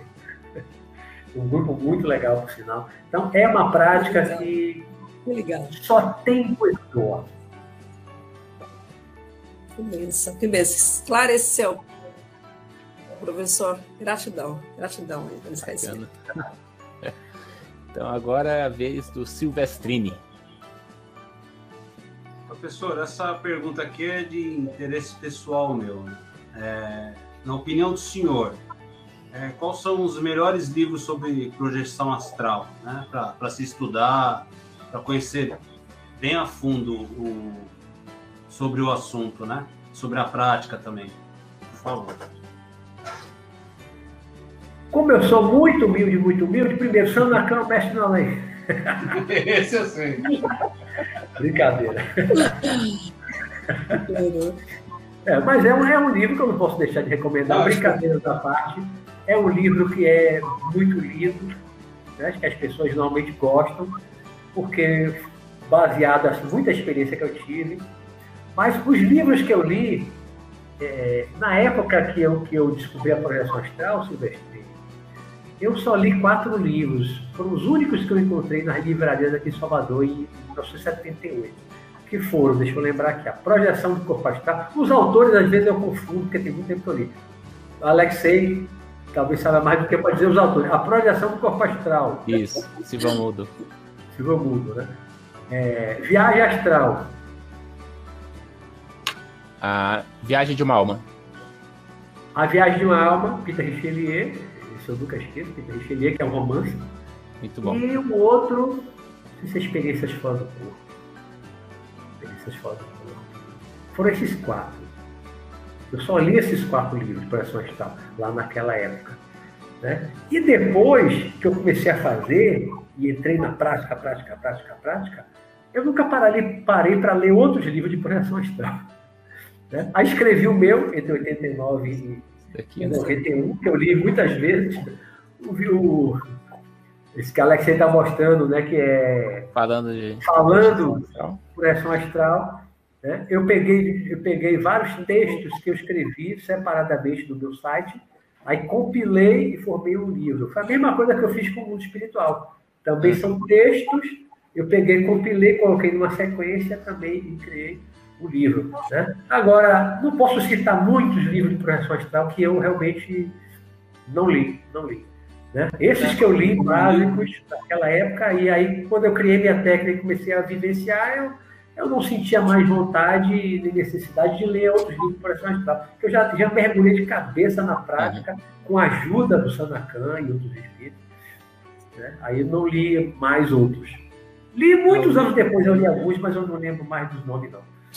Tem o do Wagner, né? Viagem espiritual. Sim, do Wagner eu li. É, é, teve do Wagner, que é Espiritual 1, 2. O livro do senhor e do, do do Wagner Borges é, é meu livro. São alguns livros de cabeceira que eu tenho aqui. Né? Do É, Wagner, do Wagner Borges eu eu tenho. Do Wagner Borges eu tenho ele, ele físico, né? E o do senhor eu vou, eu vou comprar físico também é na primeira oportunidade que o senhor vier aqui para. Então, na cama trilogia, né? Uhum. Pegar uma dedicatória. Três volumes. Tá Bacana. É, Samanta, né? Samantha, é verdade. Samantha agora. É, embarcando ainda no Sanacan, é, eu queria saber qual é a função do, de um mentor, assim, para nós. Se todo mundo tem um mentor, e como que a gente consegue se comunicar com esse mentor. É, e na questão do suicídio, assim, uma pessoa se suicida e o mentor, qual- como que ele fica, esse mentor? Ele ele tem uma punição no mundo astral? Como que, como que é? Como a gente consegue se comunicar, ter uma comunicação com o nosso mentor espiritual? Olha, todo mundo tem um espírito protetor, vou chamar de mentor, anjo da guarda, cada um dá um nome, né? São vários nomes. Todo mundo tem, mas nem todo mundo escuta. Né? Pouquíssimas pessoas veem fisicamente, né? No clarividente, pouquíssimas pessoas têm esse dom de ver estando acordadas, pouquíssimas. Fora do corpo, você pode ver. Mas também, pelo que eu ouço de relatos, poucas pessoas conseguem ter um contato com o seu mentor. Né? Poucas pessoas têm esse contato. Aí, por que, que é tão difícil esse contato? Por que, que nem todo mundo consegue ver o mentor?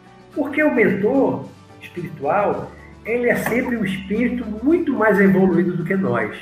Então, o padrão vibratório dele e, e a densidade do corpo astral dele, espiritual, a densidade é muito, é muito mais sutil do que o nosso corpo. Né? Então, eu saio do corpo primeiro, eu estou encarnado, eu quando eu saio do corpo, eu levo um pouco do ectoplasma, que faz parte do duplo etéreo. Então, eu saio do corpo, eu estou ainda num corpo que está um pouco denso, porque eu sou encarnado. Estou envolto no ectoplasma. Isso rebaixa a minha vibração, o meu padrão vibratório. Né? Eu estou ainda o corpo astral meio denso porque está envolvido em ectoplasma. Mas o meu mentor, por exemplo, o Sanakan, ele não é, não está encarnado há muito tempo, há séculos, está num outro padrão vibratório, um corpo muito mais sutil. Então, a depender de como eu estiver interiormente, como estiver o meu padrão vibratório, a minha densidade do corpo astral, quando eu saio do corpo, eu não vejo ele. Muitas vezes eu já andei com ele, muitas vezes andei com ele, viajei com ele, ouvia ele, sentia a presença, ouvia ele conversando comigo, mas não via. Por quê? Ouvir é telepatia, é telepático. Né? Eu já conversei com ele telepaticamente, eu assim acordado e eu conversar, e a voz dele era diferente. Já tive uma conversa telepática. Muito raro, mas já tive.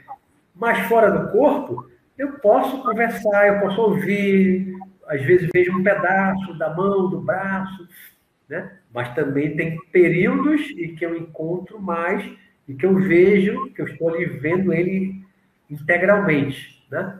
Isso depende, né? Depende de eu sair do corpo e carregar mais ou menos ectoplasma para trabalhar, por exemplo. Você sai do corpo e você precisa trabalhar, vai fazer um atendimento espiritual e você precisa de, um, de uma qualidade de ectoplasma, um ectoplasma de cura, que é uma parte mais sutil do ectoplasma do planeta. Você sai e volta no ectoplasma, você não vai conseguir ver o espírito muito elevado. Você não vai ver. O que acontece em reunião mediúnica? Muitas vezes os espíritos falam isso. Ele, o espírito está ali para incorporar, ele incorpora no médium, ele só está vendo nós encarnados na reunião. O doutrinador, o médium, o grupo, né? médios doutrinadores. Ele só está vendo essas pessoas. Alguns veem alguns outros espíritos que estão ali.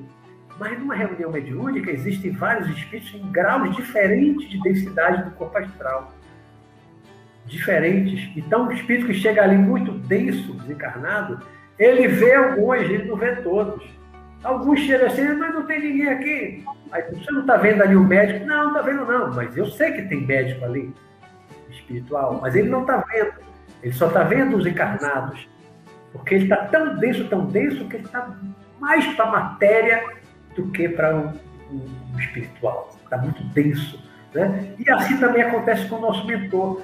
Mas os nossos mentores espirituais, eles estão o tempo todo sugerindo coisas, estão irradiando pensamento, irradiando energia, estão sempre nos inspirando bons pensamentos, boas ideias, mas nem sempre nós captamos.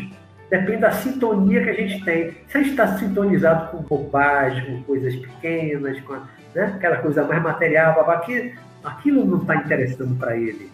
Ele está querendo incentivar você um crescimento espiritual maior em relação a outras coisas. E você está voltado ali para uma bobagem eu costumo dizer o seguinte: um mentor espiritual, um amparador, ele não é babá.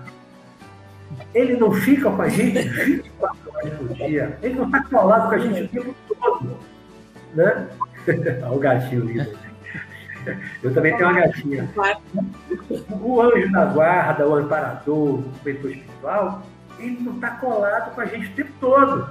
Basta a gente pensar assim, você vai, sai com a galera para beber, hoje na hora vai sentar do lado e ficar também no barzinho. Não vai, né?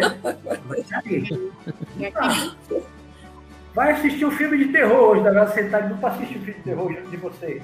No cinema necessidade, na né? sala da sua casa. Não, não vai, né? Você vai fazer sexo, hoje da guarda vai estar de junto, acompanhando? Também não vai. Então eles não estão o tempo inteiro colados na gente.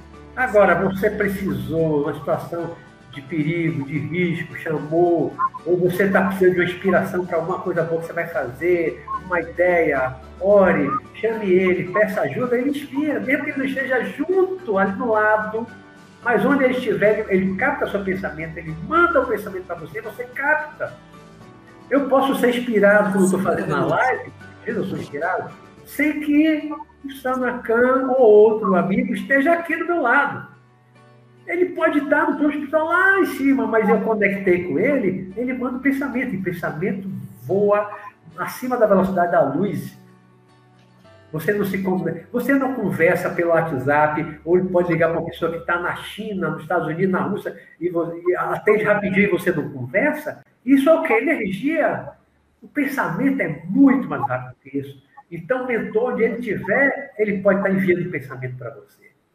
Você precisou, seja uma coisa boa, útil, vai ser uma coisa boa para você, ele vai sempre lhe ajudar. Né? Agora, vou pedir uma opinião. Olha, qual, que cor de roupa eu uso hoje para sair com a galera? Assim, não vai. né? Qual a marca do batom que eu vou comprar? Não vai interessar. Qual a marca do tênis que eu compro para fazer cabelo? Essas coisas, mentor espiritual nenhum vai participar. Né?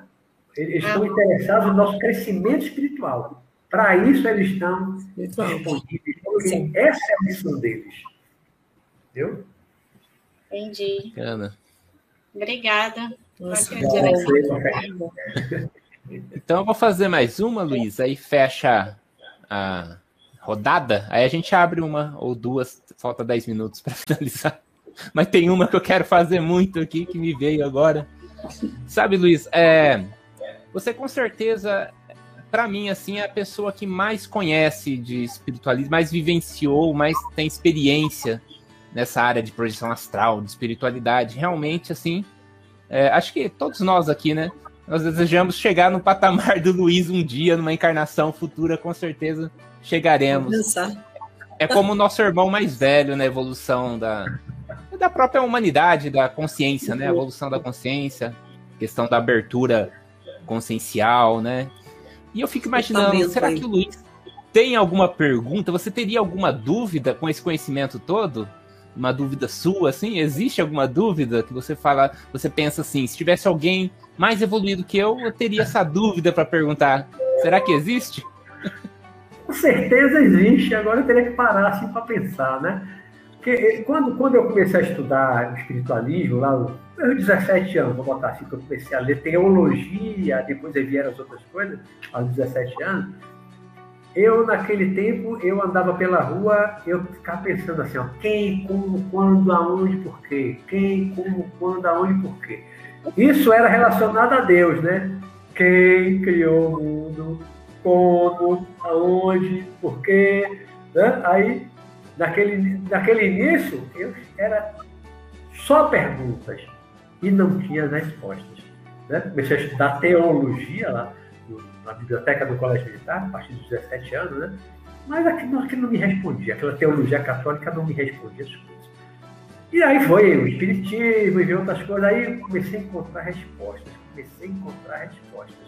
Comecei a encontrar resposta. A encarnação, a evolução, lei de causa e efeito. Por que isso? Por que, que você sofre? Não aceita, não fez nada. Gente, gente boa está sofrendo, o outro que é mal não sofre nada. Né? Essas coisas que eu me perguntava desde os 14 anos, e aí virei ateu, dos 14 aos 17, fui ateu por quê? Por que, que Deus permite que nasça perfeito, planejado, papapá? Essas coisas todas, né? Então, ou Deus não existe, então Deus é perverso. Eu disse assim, Deus é escroto.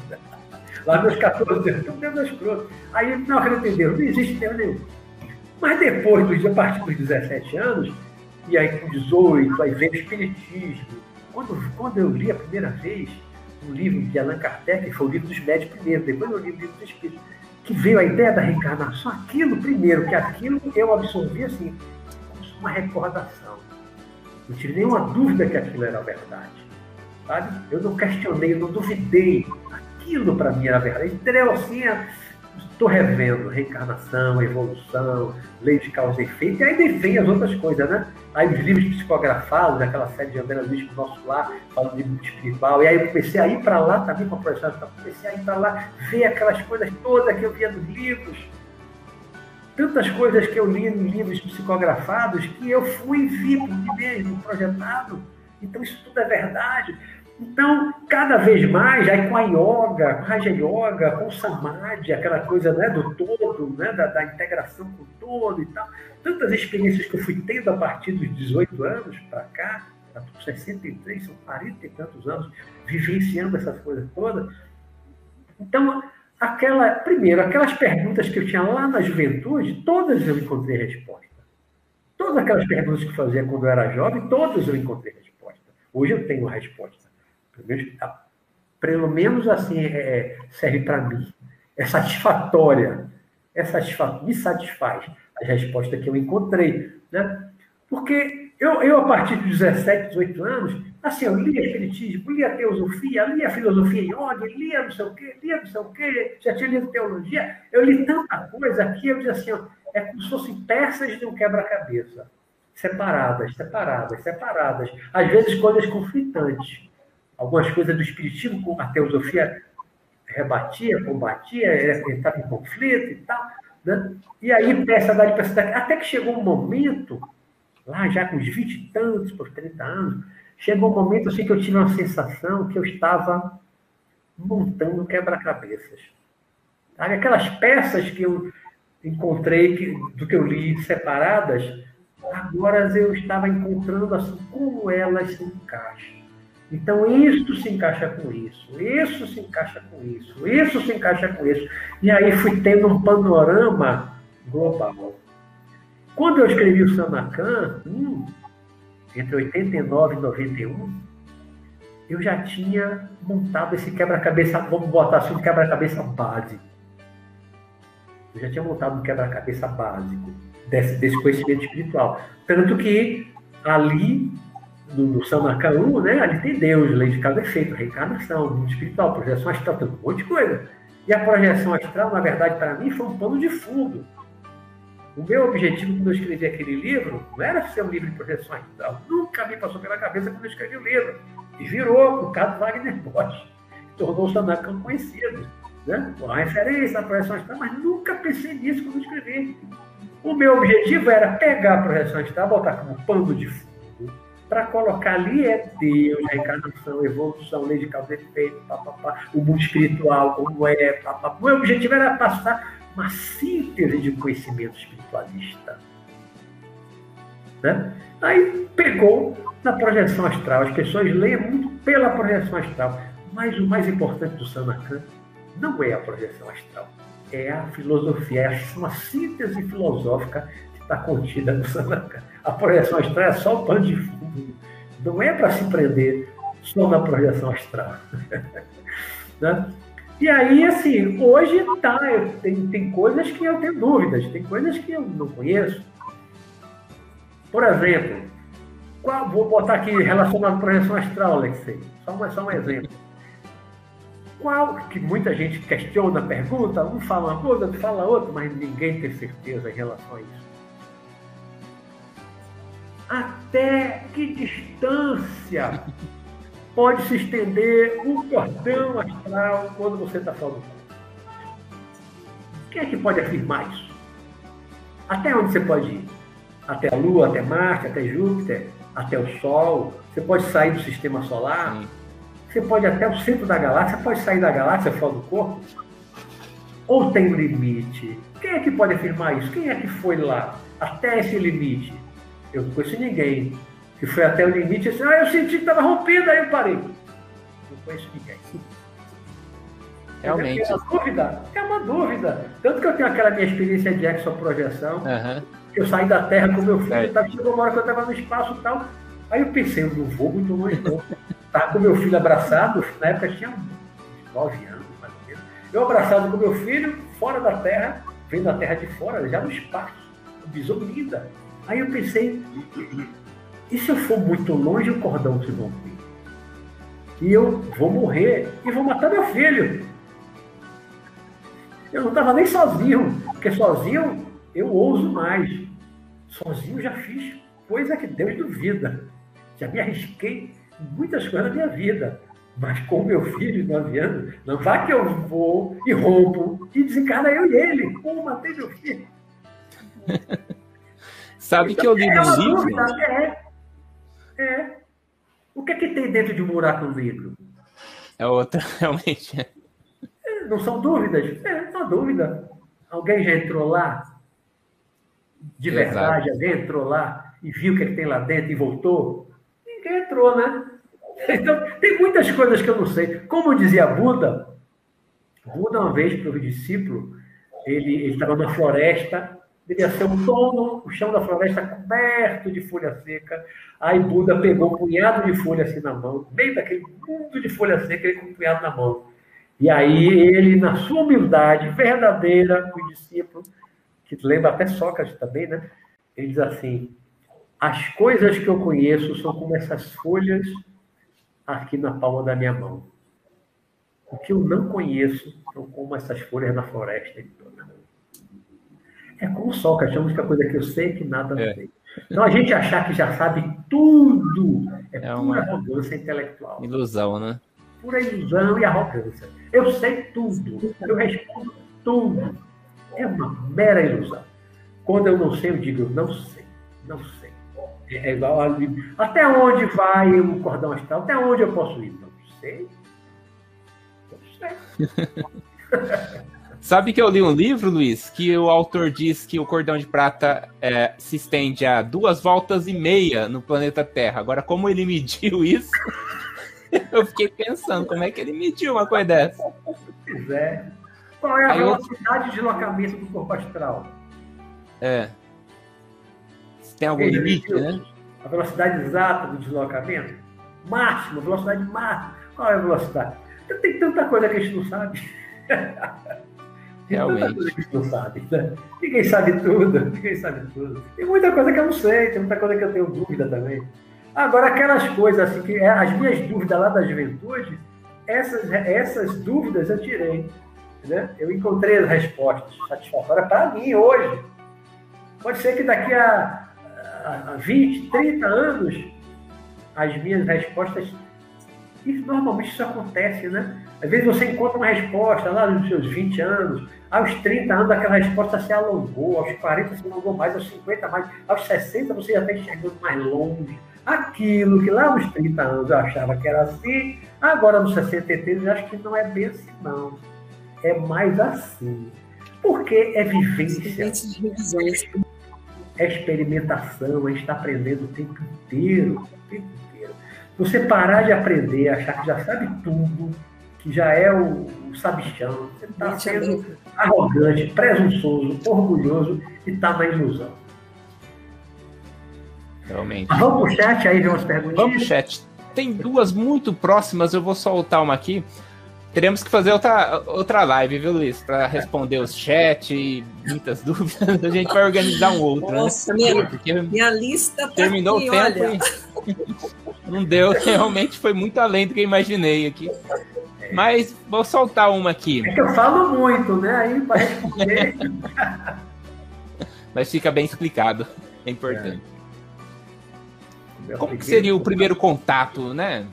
Com um mentor, um amparador, em média, assim? Como é que poderia ocorrer?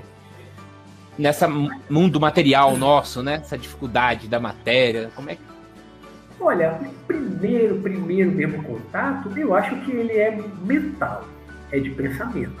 Mental. Né? Desde que a gente, talvez ainda criança, ou pelo menos adolescente, eu acho que o nosso mentor já está começando a nos influenciar. Uma intuição. Uma intuição, uma inspiração.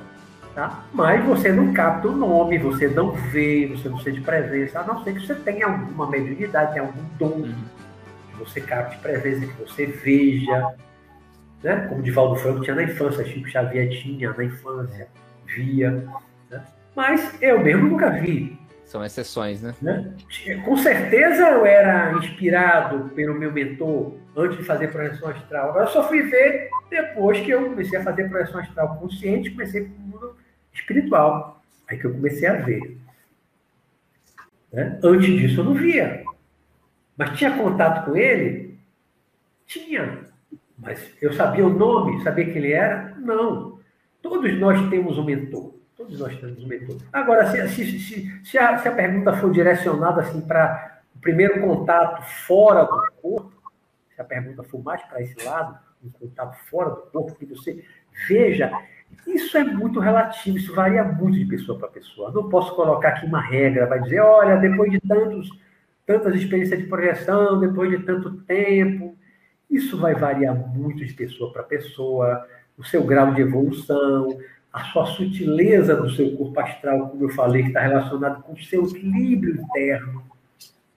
Todo o seu equilíbrio interior, né? pensamentos, sentimentos, emoções, tudo isso gera um equilíbrio para que você possa perceber, que você possa ver, ver o seu mentor espiritual. Né? Ele não vai se materializar muito difícil, pensasse que ele vai se materializar para você.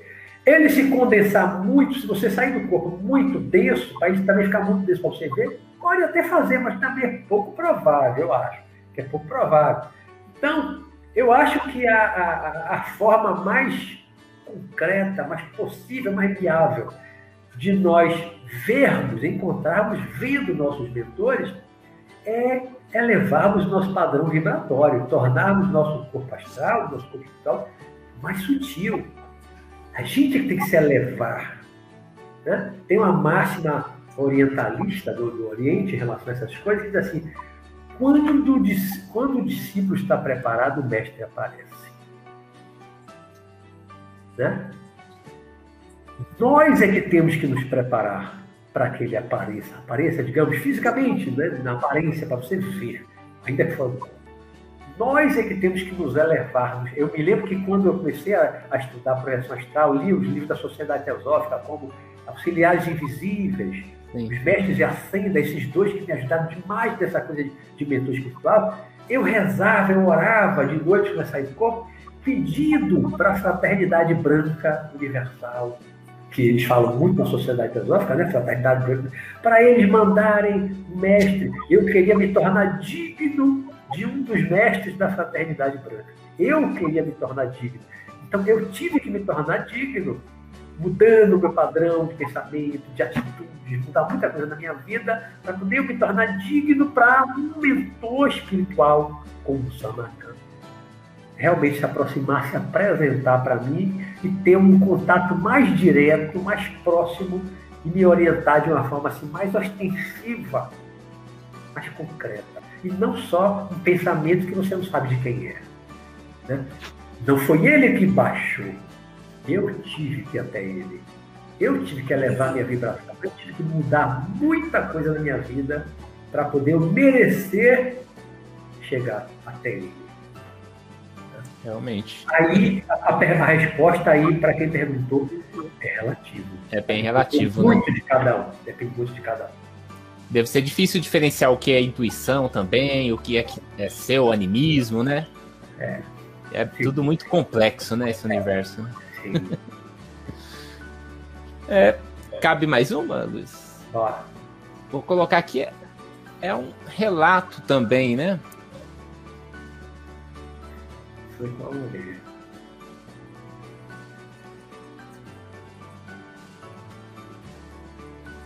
Talvez de obsessão, alguma coisa. amenizar isso? Como amenizar orando por ela, emitindo bons pensamentos. Se você acha que fez muito mal a ela, que magoou, pedir perdão. Se você acha, você tem certeza de alguma forma, intuitivamente, Peça perdão, ore por ela, faça uma vibração boa por essa pessoa, por esse espírito, né? É, é, é a forma, né? De você ajudar, amenizar, como você coloca aí na, na, na pergunta, né? Amenizar e pedir perdão. É. Né? Se a gente acha que fez o mal a outro, se não puder pedir perdão fisicamente, próximo, cara a cara, peça perdão mentalmente, faça uma oração pela pessoa, faça uma oração do perdão para a pessoa, que isso já ameniza. E não guardar mágoa, né? Aquela, aquele programa do. Isso. Como é que é? Do passado, para não nos vincularmos, amarrarmos no passado, eu achei muito importante, porque é dos dois lados também, né? Isso. O vínculo, nesse caso. Né? Isso. Bacana, vamos ver se tem mais alguma aqui. Tem que procurar, tem muita conversa para. Mas eu, vi, mas eu vi algumas perguntas aí no chat. Escrito Aqui, pergunta. achei. Eu vi algumas perguntas aí. É pergunta. É possível que pessoas encarnadas possam fazer estas técnicas para os ruins? Claro. Interferir na propaganda Sim, Pode. Olha, muito, muito do que no passado chama de bruxaria, feitiçaria, magia, muitas dessas coisas do passado eram feitas utilizando projeção astral. Você pode sair do corpo e ir na casa de alguém prejudicar uma pessoa? Pode. Se você deseja mal a pessoa, você já está mandando energia para a pessoa. Uma raiva ali, né? Uma raiva, até a distância. Se estiver perto, pior ainda. Uhum. Né? Pensamento ruim ali para uma pessoa que está vindo de você, uma inveja, você já está mandando uma, uma, uma, energia ruim. Se você pensar muito numa coisa ruim para a pessoa, isso é magia negra. Mandar um pensamento ruim, de maldade, desejar a morte, isso é magia negra. A, a, a base da magia é o pensamento, é a emissão do pensamento. Porque pensamento é energia, pensamento carrega energia. Quando você emite um pensamento ruim, para uma pessoa, você está mandando uma energia choque, pode causar um infarto, uma parada cardíaca. Né? E imagine você sair do corpo conscientemente, vai na casa de uma pessoa que você odeia e chega lá, você se concentra naquela pessoa, mas dá um passe, mas é um passe ruim. Então a energia de raiva, de ódio na cabeça, ou diretamente para o coração. Isso não vai fazer mal à pessoa? Vai. Agora, se a pessoa estiver desprotegida, de corpo aberto, a pessoa que não tem equilíbrio, que está com a vibração baixa, tá, entendeu? Que não tem uma proteção também, a casa dela não tem proteção. Aí, aí tem uma série de aspectos também que vão estar envolvidos. Né? Se a pessoa não tem proteção nenhuma e ela mesmo está de corpo aberto, tendo também seu desajuste interno, ela pode sofrer um ataque espiritual? Pode, porque assim como o desencarnado chega para a gente e ataca espiritualmente, suga a energia, ou ele coloca a energia ruim dele e adoece. Eu trabalho num centro voltado para a cura, né? Muitos anos, um dos fundadores. E o que a gente já viu lá de situações como essa, chamada influência espiritual nociva. Às vezes é obsessão, às vezes é uma mera influência espiritual. Mas quando é obsessão mesmo, se o espírito desencarnado pode estar ali junto da pessoa, botando uma energia ruim, transmitindo uma energia ruim, botando pensamentos ruins na cabeça, faz a pessoa adoecer, às vezes enlouquecer com as hospício, como já conheci alguns. Enlouquece, bota a pessoa no hospício, leva a pessoa ao suicídio. Tudo isso acontece. Se a pessoa está naquela vibração, está naquela sintonia, não tem uma proteção, às vezes porque não merece mesmo, porque está precisando até passar por aquilo, está colhendo às vezes o que plantou. Né? Mas se o desencarnado pode fazer isso, o encarnado também pode com a projeção astral. Então, uma projeção astral mal encaminhada, mal direcionada. Por isso, Alexei, é que eu nunca, para quem perguntou também, eu nunca vi com bons olhos uma coisa assim muito científica em relação à projeção astral. Aquela visão meramente científica. Só quer saber da ciência, da ciência, da técnica, técnica, técnica. Porque. Muito fria, né? Fria. Que você, a minha visão, não, a minha visão, quando eu comecei a fazer projeção astral, já estava dentro do Espiritismo uns dois anos. Lendo teosofia, lendo filosofia yoga, budismo. Então a minha visão foi outra quando eu descobri a projeção astral. Fazendo a transformação. Outra visão espiritual das coisas. Né? Eu não consigo separar a projeção astral do espiritualismo, do conhecimento espiritual, de você querer crescer, de você querer ajudar os outros. Usar a projeção astral para ajudar os outros, nunca para prejudicar. Porque quem tem uma visão meramente científica pode sim usar a projeção astral para se vingar, para fazer o mal. Pode, pode. Isso foi estudado pela CIA, pela KGB no tempo da Guerra Fria. Se sabe hoje. Grupos de estudo, telepatia e outras coisas mais, projeção astral né? estudavam isso. É possível fazer o mal? É. E eu já vi isso concretamente. Eu já vi coisas de perto que eu nunca botei no livro, que eu nunca falei na live, que eu não posso falar. E por que, que eu não falo? Por que, que eu não revelo? Porque é um tipo do conhecimento que, se cair numa mão errada, se cair na mão de um adolescente, de um jovem que não tem equilíbrio emocional, que não está preparado, que ele não está buscando crescer espiritualmente, ele só quer, é meio oba-oba. Quer técnica, técnica, técnica. Nós hoje tem uma tá galera. Assim, né?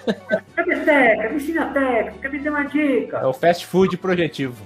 Exatamente. Mas não quer crescer, não quer evoluir. Você faz uma live falando de coisa séria, mais profunda, foge. Só quer técnica de pessoas. Técnica. Eu tenho até medo dessas pessoas.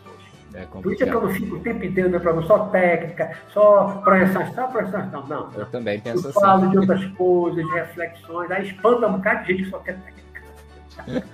Eu sei que espanta mesmo. Se eu faço uma live de projeção, está muito gente assiste. Aí na outra eu vou falar de cidadão do mundo. Hum, a visibilidade ó, despenca. É. é muito imediatismo, né? Pouca gente está interessada nisso, pouca gente tem maturidade para querer refletir de uma, de uma forma profunda. Tem uma garotada que só quer saber de técnica. Quer sair do corpo, quer sabe. Aí eu, aí eu pergunto, você, vai sair, você quer sair do corpo para quê? E até para né? onde, né? vai fazer o quê e com quem? Você vai fazer o quê com o propósito, né? Qual o propósito da projeção astral? Realmente. Então, Só abrindo um parênteses. Eu não separo. Para mim, a projeção astral é uma ferramenta a mais para a sua evolução e para você ajudar o público das pessoas. Fora daí, para mim, não me interessa a projeção astral. Então, tem uma ferramenta coisas, evolutiva, né? Tem coisas que eu não ensino mesmo, que eu não passo. Não posso. Se eu tivesse um grupo de iniciados, um grupo pequeno, fechado, que eu conhecesse as pessoas, depois de anos, eu falaria certas coisas. Por isso que existem as escolas Mas não iniciáticas. posso colocar isso num livro, não posso colocar isso numa live. E depois vai cair na mão de uma pessoa inescrupulosa, uma pessoa inconsequente, irresponsável, maldosa, e vai usar isso mal e depois, ah, eu aprendi isso com o Roberto. Realmente. Sabe que. Eu acho que já ensina até muita coisa. Sabe que tem quatro anos que eu estou na Rosa Cruz. É claro, entrei para aprender outras coisas, né? Mas não cheguei na viagem astral, porque antes tem toda uma busca de autoconhecimento, uma filosofia, um conhecimento. conhecimento. Nossa, é. acho que daqui 10 anos eu vou chegar lá no capítulo. Pois é, ele não indo logo em viagem astral, você tem que estar lá no. Lá no sexto grau, lá distante. Então, eu é... acho certo. Eu acho Aí está a importância de uma escola iniciática. É uma escola, você tem que passar pelas séries, né? No passado, milênios atrás, esses conhecimentos eram passados para os inici chamados iniciados. Os egípcios. Você entrava no Egito, na Grécia, uhum. na, em vários países, né? Você tinha que entrar, passava por testes, provas. Não era qualquer um. Era né? digno de entrar para aquela ordem religiosa, mística. Né? Aí você começava do beabá. E os mestres ali acompanhando e vendo né? iam soltando conhecimento de acordo com que eles viam a sua maturidade, seu amadurecimento, seu crescimento. Você não dá para aquilo, você não tem um pensamento bom, papapá, cai fora, manda ela embora. Hoje, na era tá da muito internet, está tudo escancarado, a maior parte das coisas estão escancaradas. Não existe livro, mais o é, é esotérico, né? Né? Mas, mas, mas tem aí um porém tem um porém que eu já ouvi de alguns espíritos. Já ouvi alguns espíritos. Seguinte. Muita coisa que era ensinada ah, para os iniciados lá atrás, no Egito, mais para trás na Atlântida. Tinha muita coisa que é ensinada lá naqueles tempos, que aquele conhecimento se perdeu. Isso não é mais passado. Isso você tem coisas que você não encontra em livro nenhum na Terra. Livro nenhum. Que ninguém fala. Porque tem certas coisas que quem realmente aprendeu, e aprendeu de um mestre verdadeiro, não coloca isso. É como Jesus dizia: não deis pérolas aos. Né? Não jogue pérolas para os porcos. Ainda existe isso. Pérola os, os porcos não vão valorizar Vai dar valor. a pérola. Né? Então, tem coisas que não podem ser ditas, que podem ser distorcidas e podem ser mal utilizadas. Então, tudo que a gente vê, ouve, lê hoje no mundo é muito superficial comparado ao que era ensinado. Ao que tinha. Os verdadeiros iniciados do antigo Egito antigos, não é nem mil anos antes de Cristo, não, bem para trás, porque mil anos antes de Cristo o Egito já entrou em decadência, até mais para trás. No auge mesmo. No auge do, da, da, dos iniciados, Iniciado. que eram bons, que eram da luz, que depois a coisa também se desencaminhou. Também teve muita coisa errada. É, se desencaminhou, fez muita coisa errada, que eu sei.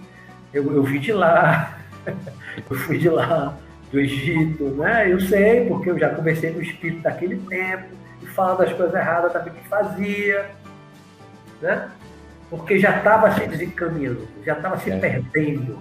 Então as coisas mais, mais puras, mais para trás. E hoje a humanidade tem acesso parte daqueles conhecimentos antigos, parte, parte.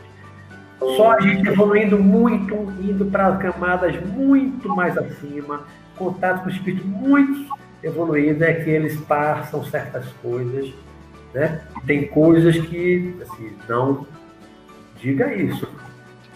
Não bote isso no livro. Eles falam, né?